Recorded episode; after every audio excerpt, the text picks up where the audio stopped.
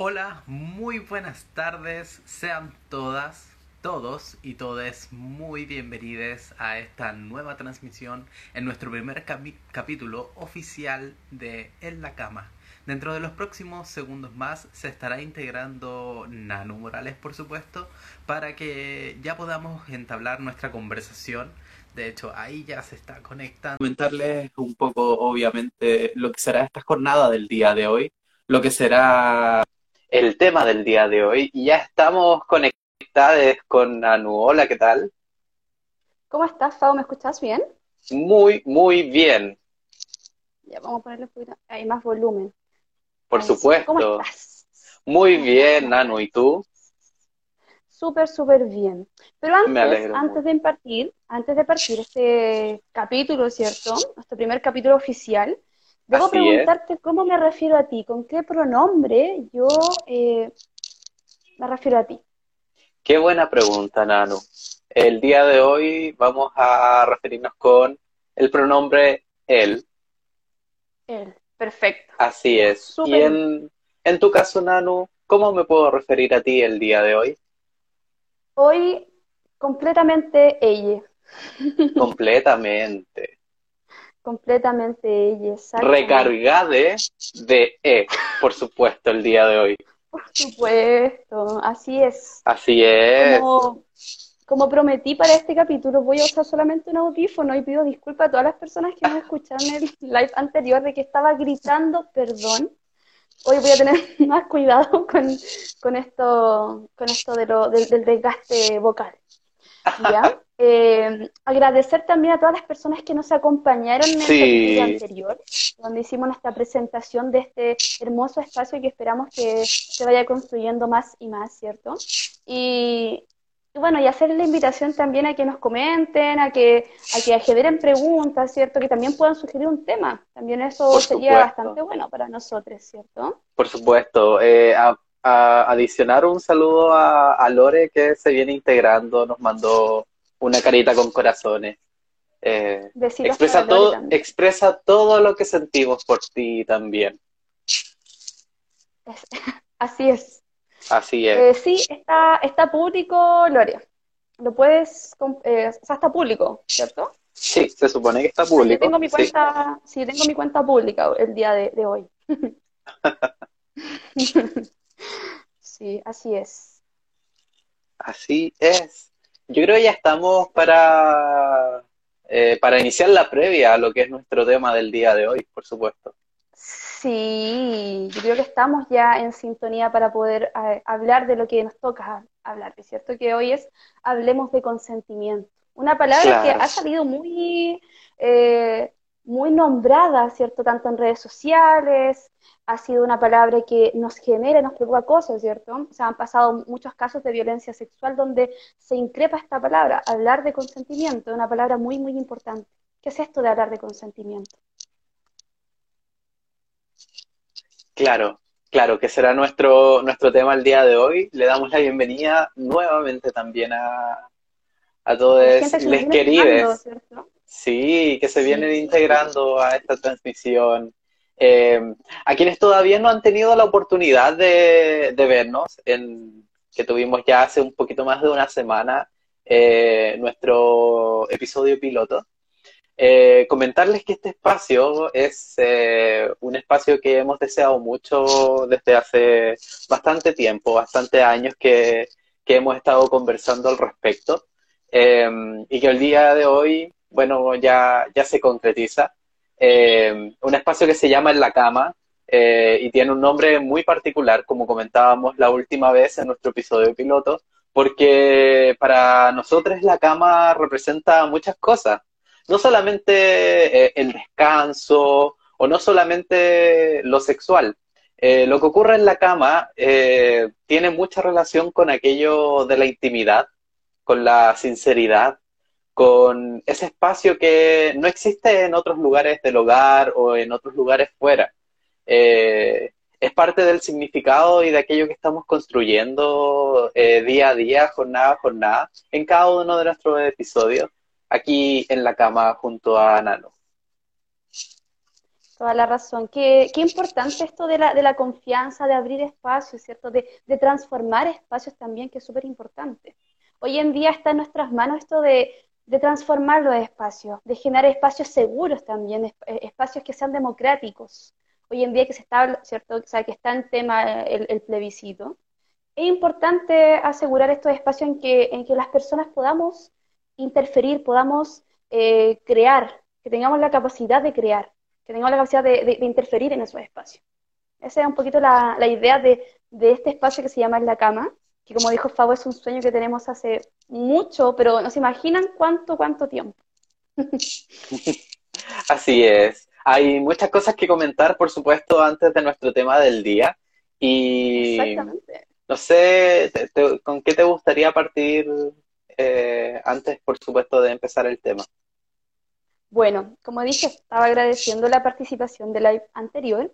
Eh, habíamos dicho que no íbamos a estar el viernes que pasó, el viernes 11, pero una cosa de, darnos este día para reflexionar, ¿cierto?, de lo que implica un 11 de septiembre en Chile, un país que todavía pasa un 11 de septiembre con eh, una constitución de dictadura, no es menor, nos hace reflexionar. Y pensamos que era propicio no hacer el live ese día y generar otro espacio que fue este día lunes, con harta luz, con harta luz. Claro. Ya que tenemos este cambio de, ¿cierto? Este cambio de horario. eh, también, eh, como comentábamos con Fabo cuando hacemos nuestras reuniones de pauta, ¿cierto? Eh, tuvimos la oportunidad de ver la maravillosa película Tengo Miedo Torero, que espero que se estrene muy pronto. Nosotros pudimos, tuvimos la posibilidad de ver el, el preestreno. Y ojalá que se pueda después masificar para que la gente tenga la oportunidad de ver esa maravillosa película. También recuerdo que la profesora Lore, que está ahí también, eh, recomendaba la lectura de este, de este maravilloso autor y de ese maravilloso libro. Así que también si tiene la posibilidad de leerlo, eh, por favor, invítense claro. eh, a leer esa maravillosa, ese maravilloso aporte.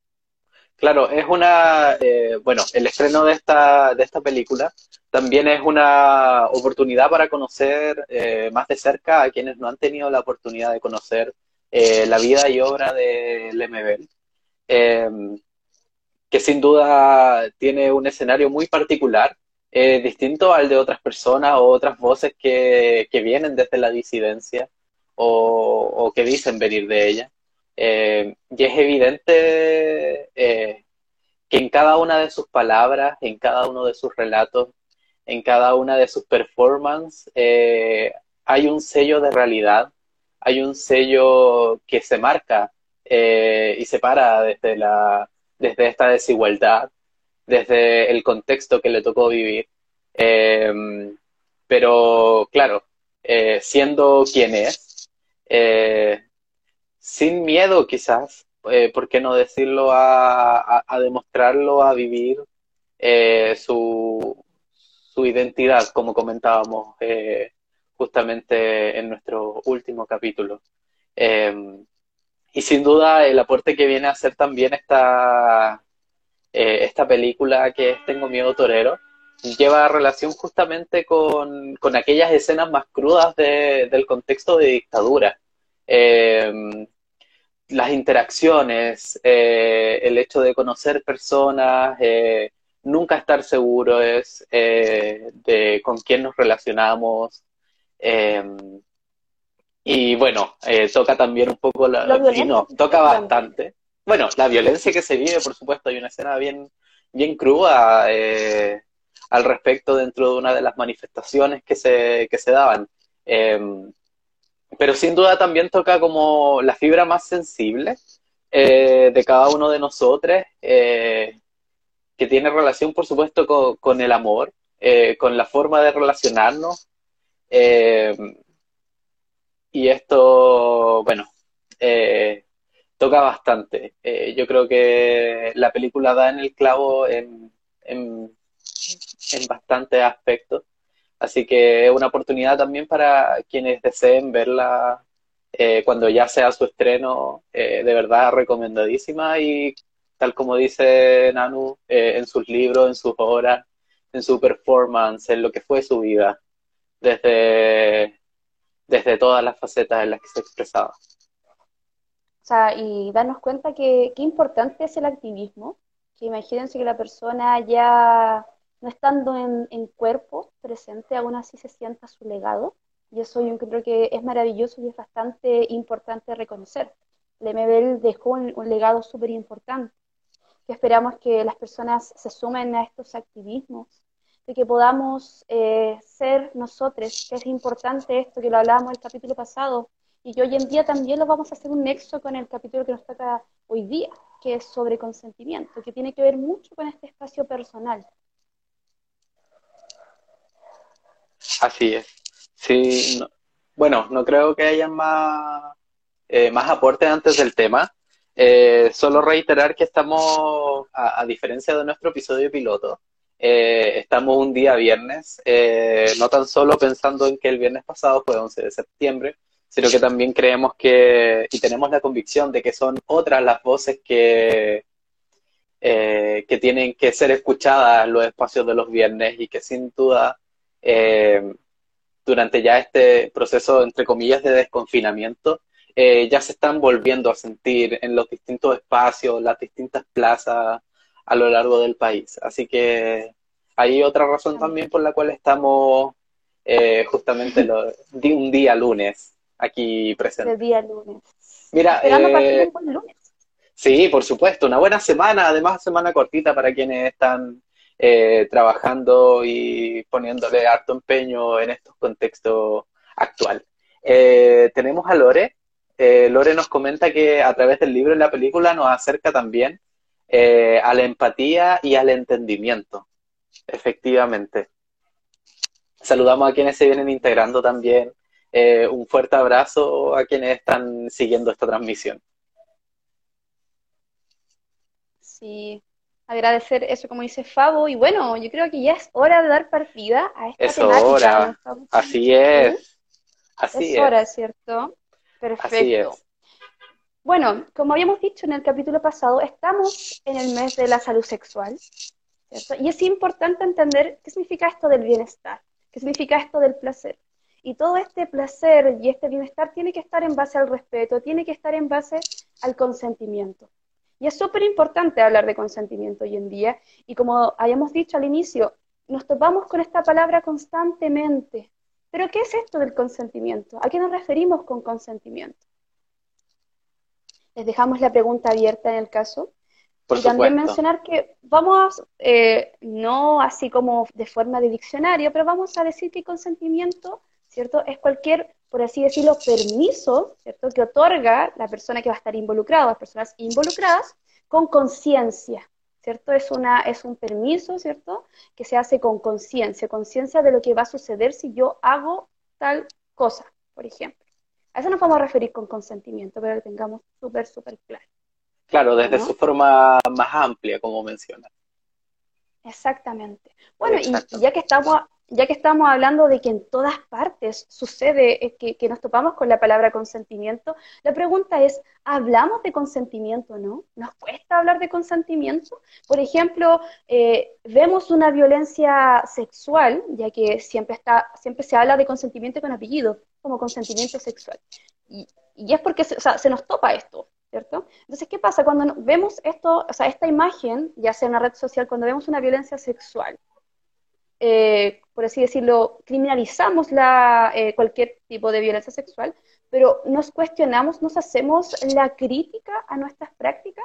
¿Qué crees tú, Fabo? La sociedad hoy día, ya que estamos en, en cuarentena, que tenemos quizás, quizás, digo yo, esta oportunidad un poco de, pensarnos, tenemos esta oportunidad de decir, vaya, pucha, eh, estoy, genero prácticas éticas, estoy siendo responsable efectivamente, eh, estoy pensando en el consentimiento de los vínculos que, formo, ya sea sexo afectivo, ya sea familiares, laborales, por ejemplo. ¿Estoy pensándome en ese consentimiento? ¿Qué piensas tú, Fabo? Claro, o sea, em, como, como mencionas, claramente cuando nos aparece la palabra consentimiento, que ha estado muy en tema desde hace tiempo ya, eh, y que tiene sentido, por supuesto, que, se mantenga. Eh, yo diría que en la actualidad no nos estamos repensando y estamos revisando constantemente nuestras prácticas. Gran parte de nosotros, eh, o al menos de, las personas con las que tengo la oportunidad de, conversar, de compartir, eh, ocurre eso. Pero, ¿qué ocurre con, aquellas personas que, no, de alguna forma, este, este llamado no llega? Eh, y ahí, y ahí pensamos entonces. Y yo, y yo pienso, por ejemplo, desde la postura antes de cuestionarme ciertas prácticas. Eh, hay algo construido en la sociedad. Eh, hay un constructo muy fuerte que tiene que ver, por supuesto, con, el modelo, el patriarcado, la tradición, ¿por qué no? Que también la tradición chilena es bastante machista. Entonces, claro, eh, uno, dice, ¿qué ocurre antes? ¿Qué ocurre con esas personas que eh, se estarán cuestionando al respecto? Eh, ¿Estarán hablando de consentimiento? Y, e incluso aquellas personas que, por ejemplo, se cuestionan la o repiensan el consentimiento sexual, por ejemplo, desde esa índole, lo llevarán a otras facetas de la vida como, como mencionabas también que, el consentimiento también es, más amplio.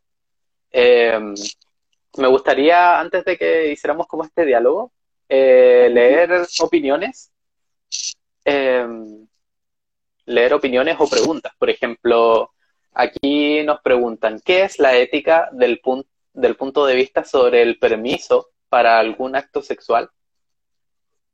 No sé si es una pregunta o una, eh, no sé qué dice Nano. Claro, es que tiene un signo de pregunta, eh, pero puede, quizás puede tomarse de ambos, de ambos casos. Ya.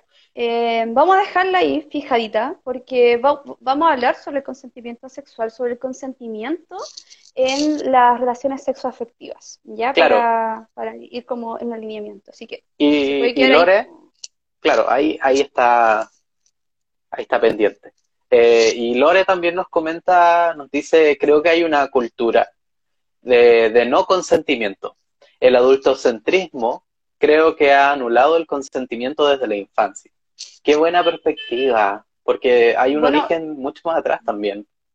Sí, es que de hecho Lore tocó eh, algo que vamos a tocar, algo que vamos a tocar eh, durante el live, que es también dentro de los otros espacios que vivimos el tema del consentimiento y cómo educamos en consentimiento. Porque, por ejemplo, se pueden hacer muchas cosas muy explícitas, hablar del respeto del espacio del otro, pero ¿qué pasa cuando mi práctica, mi contacto con, por ejemplo, eh, de niñez, ¿cierto? Eh, no está siendo en base al consentimiento, cuando estoy vulnerando, como el tema que hablamos la semana pasada, el espacio personal. ¿Qué pasa con eso? ¿Qué pasa con cuando al final eh, yo decido por el, eh, por el, la niña, ¿cierto? Eh, cuando no le pregunto, cuando no le hago partícipe de lo que está sucediendo, eso es no estar incluyendo el consentimiento. Cuando hacemos partícipe a nuestros niños de lo que está sucediendo como proceso, estamos trabajando el consentimiento. Y quizás quizá no solamente con estas frases de tienes que respetar el espacio del otro, no, sino también como desde la misma práctica, ¿cierto? Vamos eh, generando esto, el consentimiento. Y ahí nos damos cuenta de lo que apunta Lore, es que por qué nuestra sociedad hoy en día nos cuesta hablar de consentimiento porque hay cosas que nos parece súper extraño. Es como nunca hayamos tanto hablado eh, tan explícitamente de consentimiento. Y hoy día nos vemos en la necesidad de hablar de consentimiento, ¿cierto? Y es porque, claro, vivimos, insisto, una sociedad desde que, de, no sé, que ¿cierto? Eh, tenemos mucha vulneración del espacio. Yo pensaba, dentro de esta temática, si adelantándome un poquito, yo pensaba, por ejemplo, en mi niñez. Pensaba, por ejemplo, de repente cuando mi mamá me, se metía en mi mochila para, saber si, si, me comí la colación, si tengo tareas, se meten a tu mochila y tu mochila es tu espacio, es tu privacidad. Entonces, esto del respeto de la privacidad también tiene que ver con el consentimiento. Por ejemplo, no sé, tú cierras tu pieza, ¿cierto? Hay, casas que yo he escuchado, así como en mi casa no hay puertas cerradas, ¿cierto? Pero es súper importante el espacio, el espacio personal y el espacio privado. ¿Te fijas? Es súper importante eso. Eh, bueno, insisto, cuando accedo al cuerpo de una persona de menor de edad, eh, preguntarle, ¿cierto? Por ejemplo, una persona que tiene que asear eh, a un niño, ¿cierto? Eh, explicarle lo que, o sea, por qué se está haciendo esto y en qué momentos sí y en qué momentos no. Eso es súper importante también hacer ese tipo de acompañamiento. ¿Ya? Eso es súper importante. ¿Sí? Pero claro, volviendo a la pregunta inicial, que es si hablamos de consentimiento, ¿no? Bueno, hoy día en redes sociales nos topamos con mucho material también que nos invita a hacer este diálogo. Por ejemplo, con Fado reflexionábamos sobre este video que salía una chica explicando el consentimiento en base a una taza de té. Yo lo encontré maravilloso. No sé si ustedes lo pueden buscar a través de, Instagram, sería maravilloso porque es un muy buen ejemplo de cuando hablamos de consentimiento. En este caso se habla de un consentimiento sexual, pero, pero es un buen ejercicio, es un súper buen ejercicio de hablar de consentimiento a, través de este ejemplo. Claro, claro. Claro, pero por ejemplo, ahora si nos vamos en esto de, o sea, eh, haciéndonos otra pregunta, ¿en qué espacios hablamos de consentimiento? Y aquí podríamos ponerle apellido por ejemplo. El consentimiento sexual, que sí es necesario eh, mencionarlo, ¿cierto? Eh, consentimiento sexual. Y alguien preguntó, ¿qué significa esto de las, de, las relaciones éticas? ¿Cierto? ¿Qué significa esto de relacionarse éticamente con una persona que mantenemos un vínculo sexo, o sea, sexoafectivo, perdón? Esto implica que hacemos partícipe a la persona de todas las decisiones que se va tomando, no solamente en, el lindo de la, de la, sexualidad, sino también en el lindo de, todo lo que pasa en la relación. ¿sí? Consentimiento tiene que ver, por ejemplo, que la persona desea hacer lo que está haciendo, ¿ya? Desea y, y tiene consciente de lo que implica, ¿ya? ¿Cierto? O sea, insisto, consentimiento es una palabra súper amplia, pero cuando le ponemos apellido consentimiento sexual, estamos refiriendo en este caso a las prácticas sexuales. Y pueden ser prácticas que tienen que ver, por ejemplo, con prácticas, o sea, con personas que me vinculo ocasionalmente, tanto con personas que me vinculo eh, cotidianamente, ya como comillas, comillas, se definen las relaciones estables, ¿cierto? Sí, así es. Eh, estaba comentando justamente que estaban hablando ah, del video, así que aproveché de enviar el, perfil para quienes eh, deseen y puedan verlo. Eh, ahí hay evidentemente un ejemplo y una aclaración también, siendo un, poquito más sarcástico con que en algunos contextos se, se necesita o es la forma en que se puede llegar. Ahora, eh, de alguna forma, ya que nos estamos introduciendo al, consentimiento sexual y como para, para ir eh, entendiendo también por qué hablamos como desde el consentimiento como en lo amplio y por qué lo proponemos así también, es porque hay que entender que el consentimiento pasa por muchas aristas de nuestras vidas. Eh, y es parte de, de, la forma en que también tenemos que relacionarnos éticamente con, con, eh, otras personas. Entonces, no sé, pues, eh, con, Nanu, por ejemplo, bueno, no sé si te voy a arruinar el ejemplo, pero eh, durante, hace unos días hablábamos de consentimiento y hablábamos, por ejemplo, del consentimiento informado que hay al momento de realizar investigaciones, por ejemplo. Es decir, que, que tu nombre o la información, o, o no, o la información que, que estás ofreciendo en una cierta investigación, eh, sea con el consentimiento tuyo de que se ponga en función, en función de una cierta investigación o, algún trabajo en particular.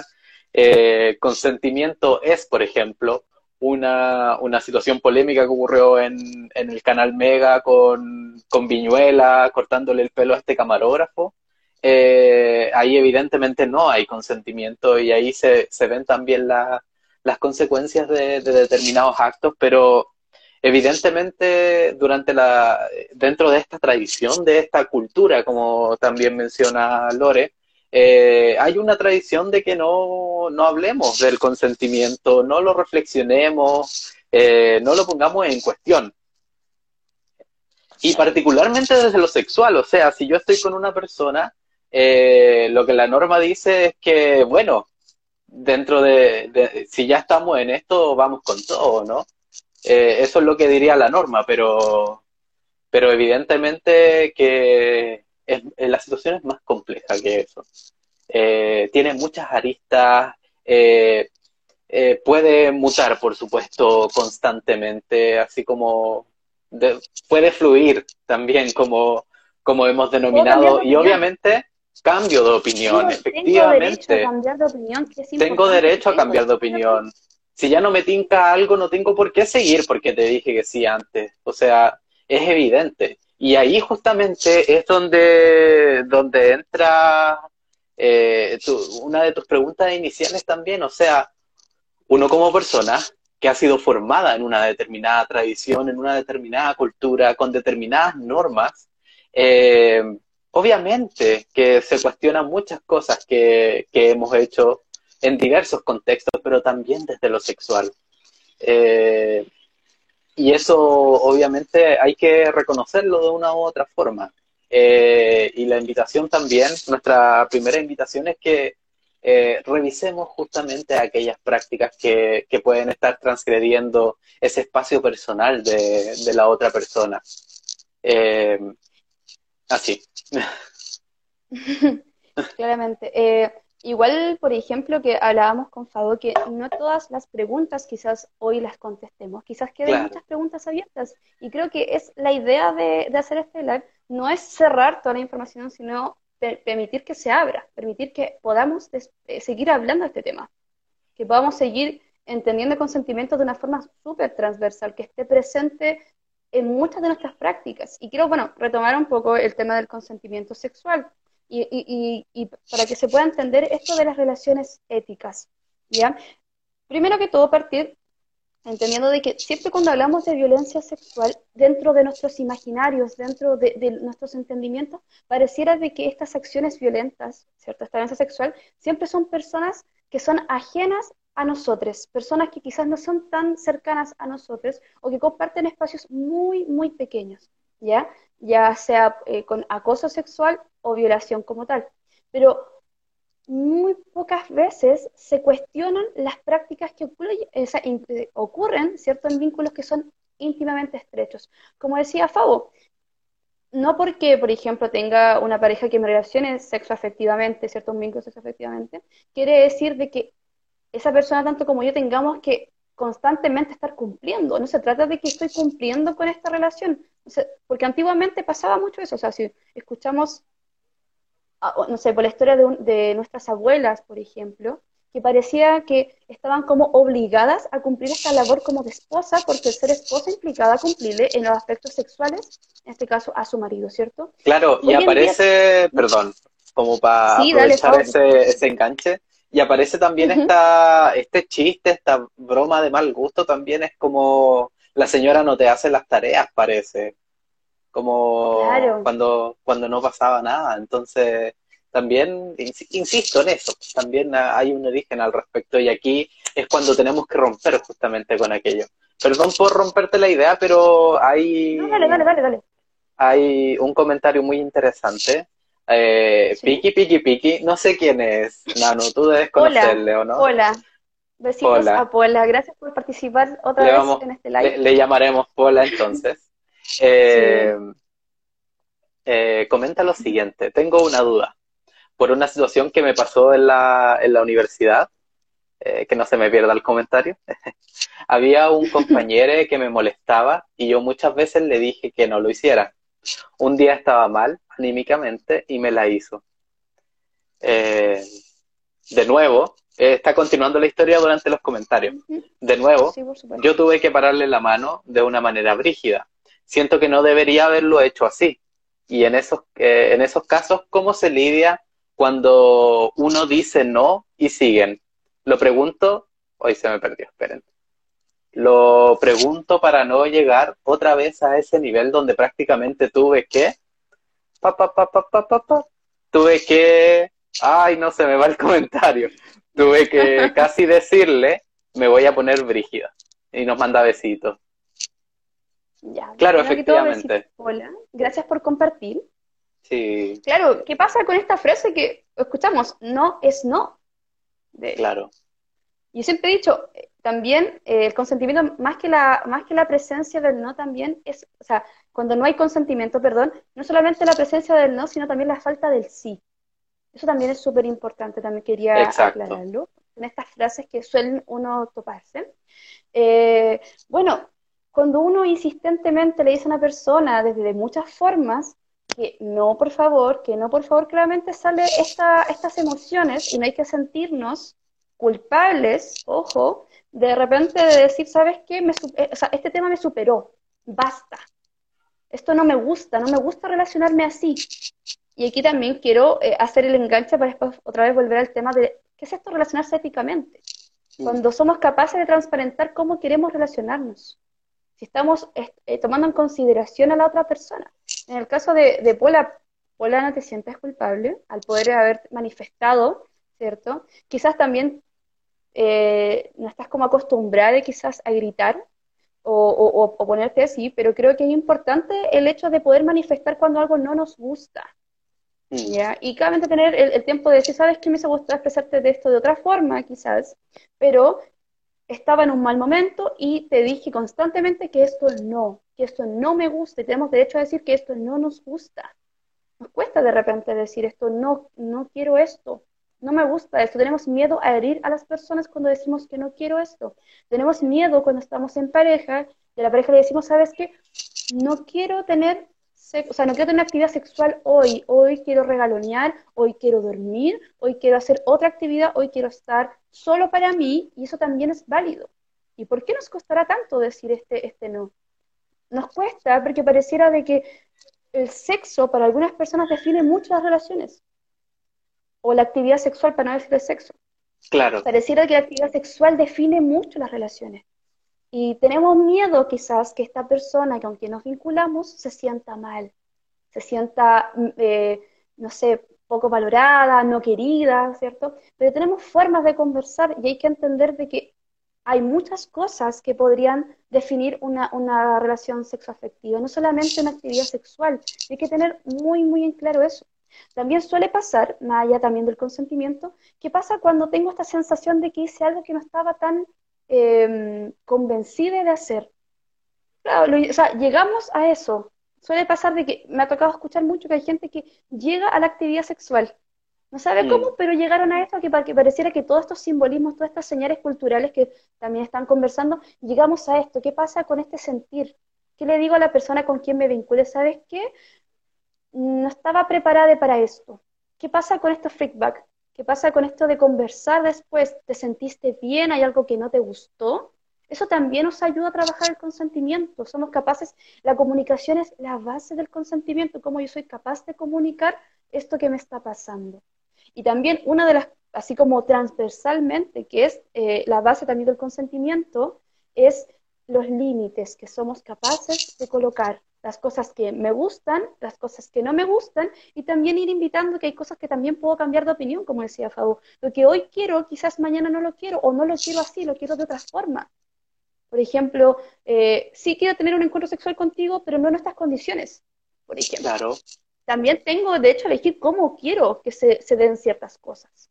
Tengo derecho a eso, ¿cierto? ¿Y cómo conozco nuestros límites? ¿Cómo, cómo, cómo sabemos los límites?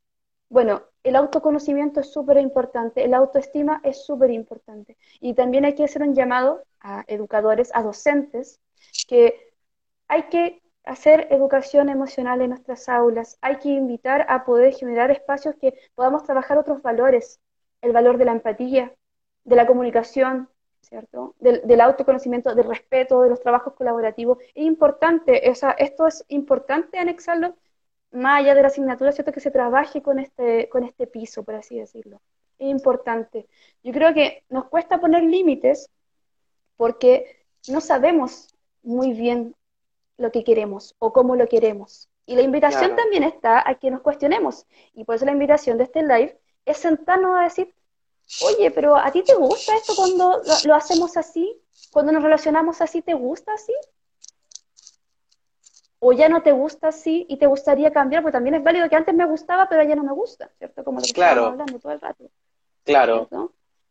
Entonces, es como la invitación constante a decirnos, pucha, ya es momento de, conversar cosas, porque pareciera que todo está demasiado automatizado. Y aquí hay un drama que sucede hoy el día en el, en el siglo XXI, en esta, eh, junto con esto de, del consumo, ¿cierto? Que parecía que también nos impulsan a consumir placer, pero placer desde una idea, no, o sea, claramente no todo se impulsa así, pero siempre eh, hay ciertas formas que te impulsan este placer individualizado, este placer individual, en que yo no reconozco a la otra persona como, como persona de derecho que también está interactuando con nosotros. Entonces estoy preocupado de mi placer, entonces es importante que el placer no es un placer solamente individual, también es un placer colectivo en que yo cuando me estoy relacionando con alguien estoy teniendo en consideración tanto mi placer como su placer. Y eso es súper importante, no instrumentalizar a la gente. No es un instrumento para yo llegar a mi placer sino que nos estamos relacionando y la relación implica la comunicación, que otra vez sale, ¿cierto? La comunicación, que es súper importante como, como base. Claro. Eh, quiero sumar algunas cositas a, la reflexión que, que, acabas de realizar. Eh, lo primero es que, evidentemente, claro, eh, al no es no, yo también le sumaría eh, poder tener la, eh, determinados vínculos con otras personas también para eh, y nutrir esos vínculos justamente para que en caso de emergencia, en caso de que esta insistencia ya se vuelva más peligrosa, que existan signos o algo que, que, nos lleve a violencia, por ejemplo, o, a violentarnos, eh, exista algún vínculo de confianza con otra persona, eh, sea quien sea, eh, que puedas comentarle aquello, o que al menos te pueda dar luces también de, de lo que viene, de, cómo cuidarse y de adquirir herramientas también. O sea, evidentemente, por ejemplo, el caso que nos ponía Pola, claro, no, quizás, no sé la verdad el contexto, no era una situación peligrosa, pero evidentemente que molesta. Por lo tanto, tratar de blindarse de alguna forma con, otras personas que sean de confianza eh, es fundamental también. O sea, yo creo que una, de, una de las grandes cosas que, hemos aprendido estos últimos meses, eh, desde octubre, es que eh, hay situaciones que no podemos enfrentar solas, eh, pero que sí podemos enfrentar eh, en grupo, en conjunto, eh, como colectivos en sí. Entonces, eso es como lo primero que quería agregar. Lo segundo es que no me gustaría dejar atrás algunos comentarios, como que nutren también dentro de sus reflexiones, por ejemplo. Exacto. Sí, evidentemente, también este, esta, esta comunidad que se genera en los comentarios, que es muy linda también. Por ejemplo, acá, eh, oh, se me pierden los comentarios. Eh, es brígido eso, cuando comentábamos también respecto a la en pareja. Eh, es brígido eso porque en pareja se da mucho la manipulación emocional también al respecto. Eh, otro comentario, es sano y necesario establecer los límites en un vínculo. Es, pa, pa, se me pierde. es esperable en todo caso que con la falta de ESI no, no, no hayamos aprendido a establecer un diálogo en torno a esos límites. Eh, Lore también nos recalca que verdad lo que dicen desde el lenguaje, la falta del sí también nos lleva a la carencia del no que hay muchos que se han acostumbrado a ser muy complacientes para evitar conflictos por miedo, etcétera. Generar redes para protegernos, destaca alguien. Aquí Pola nos destaca, no era peligrosa la situación, pero una cuestión de la mayoría eh, de días de la semana. Eh, gracias por tanto, nos dice, gracias a ti también por compartir esa, eh, esa vivencia, esa experiencia que, evidentemente no, nos deja un poquito de responsabilidad también, porque lo que está ocurriendo aquí es, algo maravilloso. Eh, de alguna forma, junto a Nanu, estamos eh, abriendo este, este espacio que hemos generado durante años eh, y esperamos que de alguna forma ustedes también se sientan seguros en este espacio también. Así es. Voy a prender la luz. Y bueno, Sí, sí, nos estamos quedando sin luz ya que se nos fue el solcito. Eh, bueno, agradecer a, toda, a todos los comentarios, porque claro, la, idea es, es, poder nutrir esta conversación, la idea es que participemos todos, la idea es que abramos esta cama, ¿cierto? Como dice Fabo, Así es. metamos más gente en la cama o no, Fabo, metamos más gente en la cama. Más gente, por favor. Más gente en la cama, por favor, ¿cierto? Pero claro, o sea, es súper importante eso de, de establecer límites. Claramente no se da de un día para otro, de repente sucede, y es bueno también cuando van pasando situaciones que a mí no me gustan, irlas comentando. Tratar de generar esto como, generarlo como una práctica constante, el, ir por, sea, el poder ir compartiendo. Sería súper importante eso de, de, poder ir compartiendo constantemente lo que me está pasando, como digo yo, como, como el feedback, ¿cierto?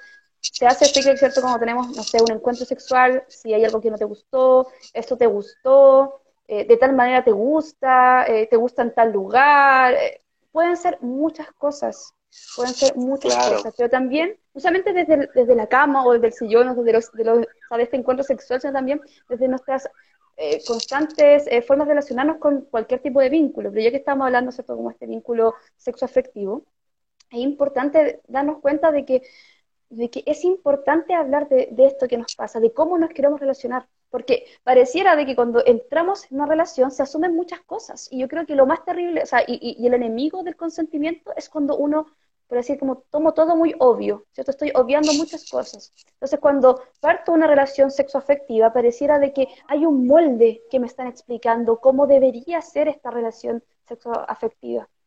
Y eso es lo que hay que trabajar, porque uno, o sea, une, o una, todo, ¿cierto?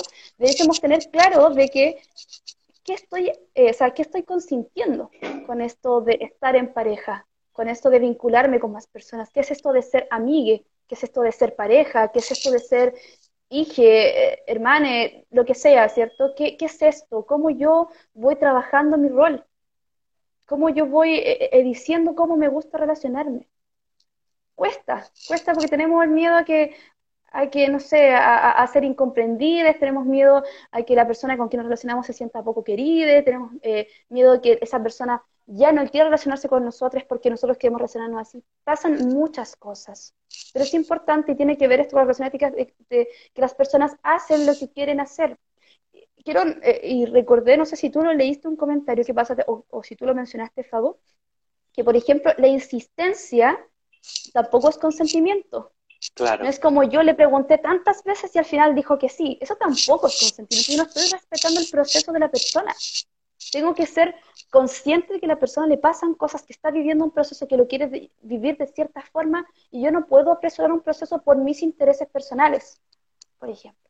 Eh, volveríamos como a esta idea del placer individual. Ya cuando yo me relaciono en pareja o en parejas, si tengo más parejas, eh, tengo que tener en consideración los otros placeres, no solamente el mío, no solamente mi placer individual. Entonces, os digo, hoy en día que vivimos en una sociedad de consumo, que estamos constantemente consumiendo todo tipo de material erótico, ¿cierto? Eh, placentero, sexual, digámoslo así, hay un momento para hablar de mi placer individual, pero cuando yo me relaciono con otra persona, tengo que incluir el placer colectivo, tengo que incluir a la otra persona, y eso es súper importante. Claramente después vamos generando código, quizás no todas las cosas las decimos desde lo verbal, pero también hay, hay, hay cosas que es importante ir eh, dentro, o sea, dentro del, consenso y de las negociaciones de cómo vamos conversando con, cuando estamos en pareja. Eso también es súper importante. Y claramente eh, abrir la palabra consentimiento a todo tipo de vínculo, ya que no solamente eh, de pareja o parejas o vínculos, sino también tiene que ver cómo me relaciono con, eh, compañeros, amigues, la familia en general, cómo me gusta ser tratada, eso es súper importante. Cómo yo respeto mi espacio personal. Cómo le digo a la otra persona que este es mi espacio personal y yo quiero que se relacionen con mi espacio personal de cierta manera. Cómo yo respeto el espacio personal de la otra persona, por ejemplo. No solamente desde criminalizar, sino también la invitación a reflexionar. O sea, si yo me quiero relacionar mejor con cualquier persona, invitar a la reflexión. Si siento que hay algo que no estaba tan seguro, conversarlo. Hacer esta invitación. Cuesta, es un ejercicio que, insisto, no estamos acostumbrados a hablar de consentimiento, no estamos acostumbrados a hablar así claramente qué es lo que me gusta, pero sí hacerlo poco a poco, progresivamente, hablar de esto. Sí, sí, yo creo que, bueno, eh, eh, con vínculos más comunes, por ejemplo, constantes, ya sean amigues, parejas. Eh, eh, se da mucho también que hay distintos códigos.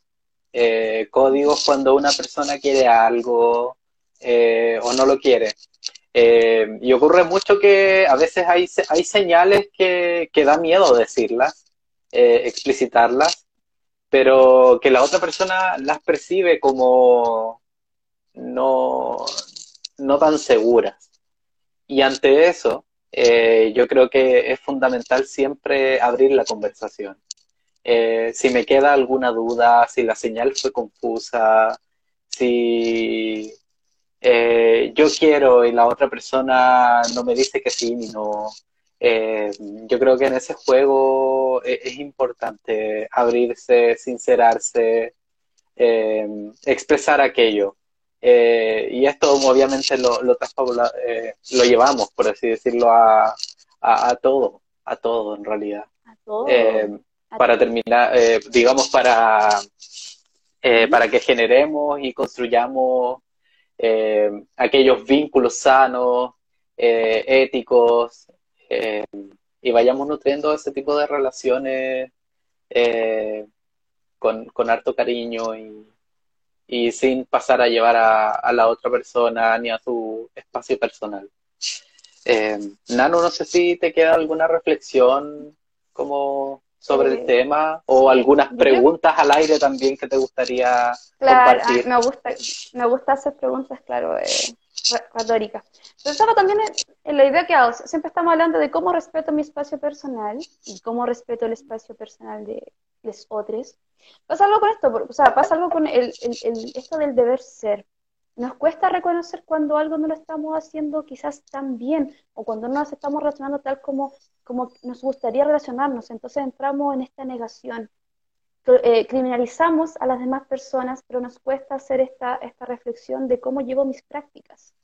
Es, es, es complejo eh, poder quebrar esta idea del deber ser y sino que invitarse a, a verse tal cual somos. ¿sí? Eso, eso es súper importante y tenía ganas de recalcar. Sé que muchas personas tienen este miedo también a, estar constantemente, por así decirlo, cagándola, ¿cierto? Mm. No, la invitación también es que generemos diálogos eh, respetuosos, ¿cierto? Y generemos eh, diálogos, que, o sea, diálogos que vayan en la construcción de los vínculos que estamos conformando, no solamente desde el lado de la criminalización, sino también desde el lado de cómo vamos creciendo como, como un vínculo que se está formando, un vínculo que, que, ya sea cualquier tipo de vínculo, insisto, y la invitación a, que es un trabajo colaborativo, no solamente un trabajo de una persona que se encierra con sus personas, sino también es muy importante cómo lo comunico, ¿cierto? Esa es la invitación que me gustaría hacerles. Hablen de consentimiento, estamos en cuarentena, usted está viviendo con su familia, está conviviendo con amigas, está viviendo en, pareja, en parejas, hablen de consentimiento, quizás no con la pregunta de consentimiento, pero hablen de cómo han llevado estas prácticas. De hecho, con con la pandemia que, no, que nos topamos con las personas ahí cara a cara. Claro, claro. Y den también, aprovechando que eh, muchos de nosotros hemos tenido como la, la oportunidad de como mirarnos eh, a nosotros mismos, eh, dense esa oportunidad también de, de preguntarse sin miedo, eh, de pensar, de ver, de ver sus prácticas, eh, de reflexionar y, finalmente eh, que sean constructivas, eh, quitándonos el miedo, quitándonos la culpa también y a, pensar hacia adelante, finalmente.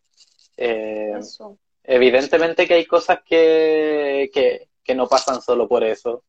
Hay actos que al transgredir el, consentimiento obviamente deben tener eh, su respectiva consecuencia legal, penal, eh, pero si en este, en este momento démonos ese espacio, porque hay cosas que eh, culturalmente las tenemos muy arraigadas, pero sin duda que han hecho un daño a más de una persona. insisto, sin miedo, sin sin generar una pena colectiva, por ejemplo, o, personal, eh, de alguna forma también les va a permitir sanar aquellos episodios eh, que, que tengan. Súper, sí. Sí. Y aparte, sí, o sea, o sea, ya que nos vamos a meter otra vez en la cama, no sé, em- o sea, empecemos a conversar más sobre las prácticas, las experiencias sexuales que tenemos. Así es. Y quizás, y quizás logran, o sea, puedan notar la diferencia de lo que significa hablar de esto, de las prácticas que tenemos.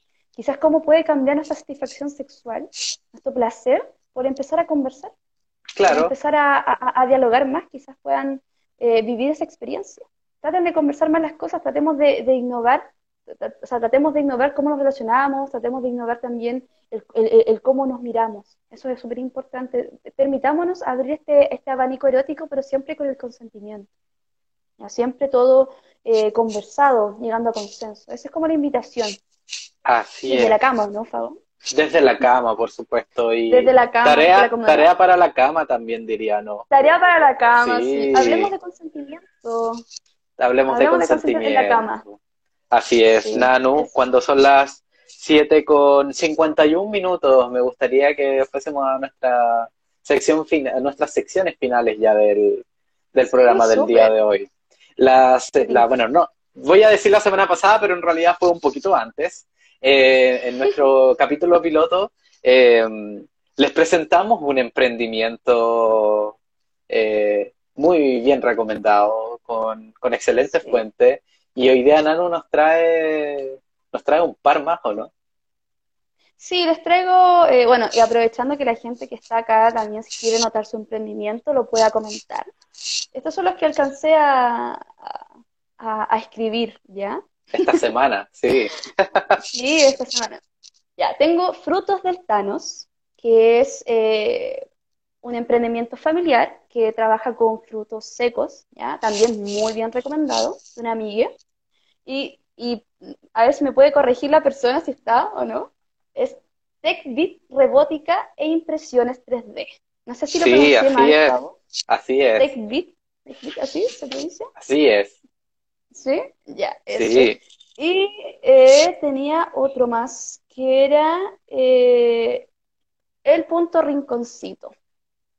Ah, oye, pero qué bonito. También que tiene accesorios y eh, artículos personalizados, también para que lo puedan realizar. Si tienen más emprendimientos, también los pueden comentar. Tengo solamente eso anotados por el, por el día de hoy. Sí, la ¿Ya? invitación es la misma de la, del último episodio. Eh, Nanu durante la semana tiene muy activas sus redes sociales.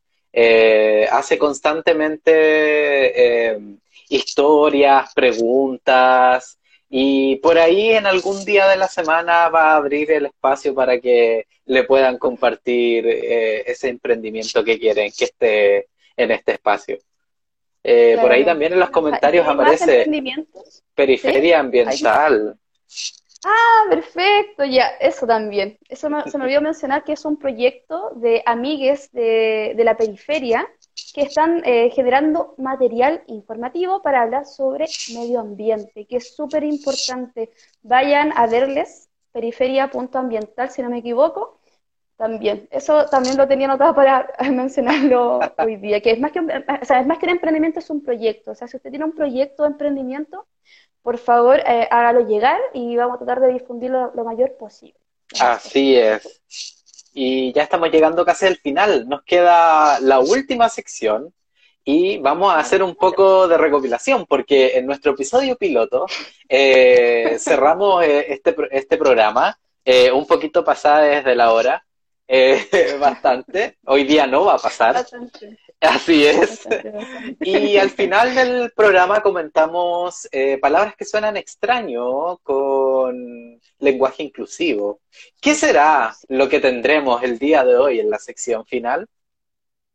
Bueno, recordar de que el lenguaje inclusivo, primero que todo, es una construcción y que se va a ir modificando al igual que la cultura. El lenguaje modifica la cultura, la cultura modifica el lenguaje. La semana pasada, como dijo Fago, hablamos de esta palabra que sonaban extrañas, ¿cierto? Yo usé, por ejemplo, usé el, ejemplo de guapi, porque yo no puedo, me, me cuesta decir guape, no- suena extraño para mí, y digo guapi, ¿cierto? También hoy día dije la palabra segure, que es una palabra que también me cuesta, yo no Sí. digo estoy segure, solo decir que de repente estoy seguri. Y suena como muy tierno y como que digo, que lata que suene tan tierno cuando quiero decir algo con, con mucha firmeza. Yo a veces digo, tengo seguridad para evitar. ¿Se acuerdan que hice esta, esta aclaración de que cuando las palabras de repente suenan un poco extrañas para mí, soy capaz de modificar la oración para que suene con más sentido o, o, me cueste menos quizás? Ya, el día de hoy, ya que hablamos de la semana pasada de la resistencia que le genera a algunas personas por la RAE, que la RAE aquí, que el lenguaje no, no está... Esa RAE, esa RAE. esa RAE, ¿cierto? Quiero contarles que, bueno, hay palabras en nuestro eh, lenguaje que eh, están en neutro. Y ya antes de, de, este lenguaje inclusivo. De hecho, mencioné una, mencioné una. Por ejemplo, docentes. Estudiantes. ¿Ya? Si usted quiere colaborar con más, yo voy a usar estas dos, para no, para no llenar tanto. Pero esas dos que usé mucho la semana dije, pero oye, en verdad estas palabras son, son neutras y han estado siempre, no tuve que ponerle la E así incluida y nada, no. Esto, estas palabras son docentes, estudiantes. Todos les estudiantes, ¿vieron? Todos les docentes. Ahí se puede agregar. Entonces, ¿ve? Es cosa de ejercitar un poquito, de modificar nuestro lenguaje y hacernos entender un poquito más. me, me, recordaste un, un momento que tuve en mi práctica profesional. Eh, ¿Ya? A mí no me gusta mucho utilizar alumno, alumna.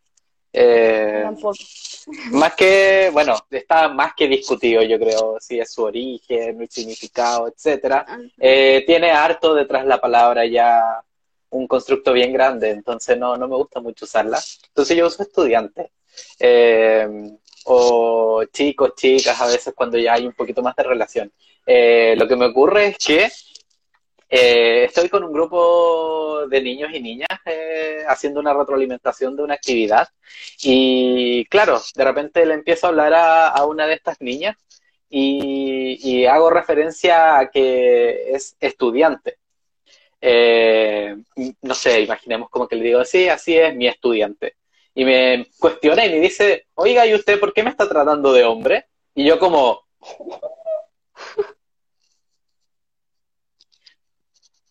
Y eso, eso, quería compartir como ese, ese momento que fue, chistoso igual. Como joven también, ¿cierto? Es como joven, es así como, oiga, joven, estamos hablando de una mujer, estamos hablando de un hombre, estamos hablando de una persona binaria. Claro. ¿Ah?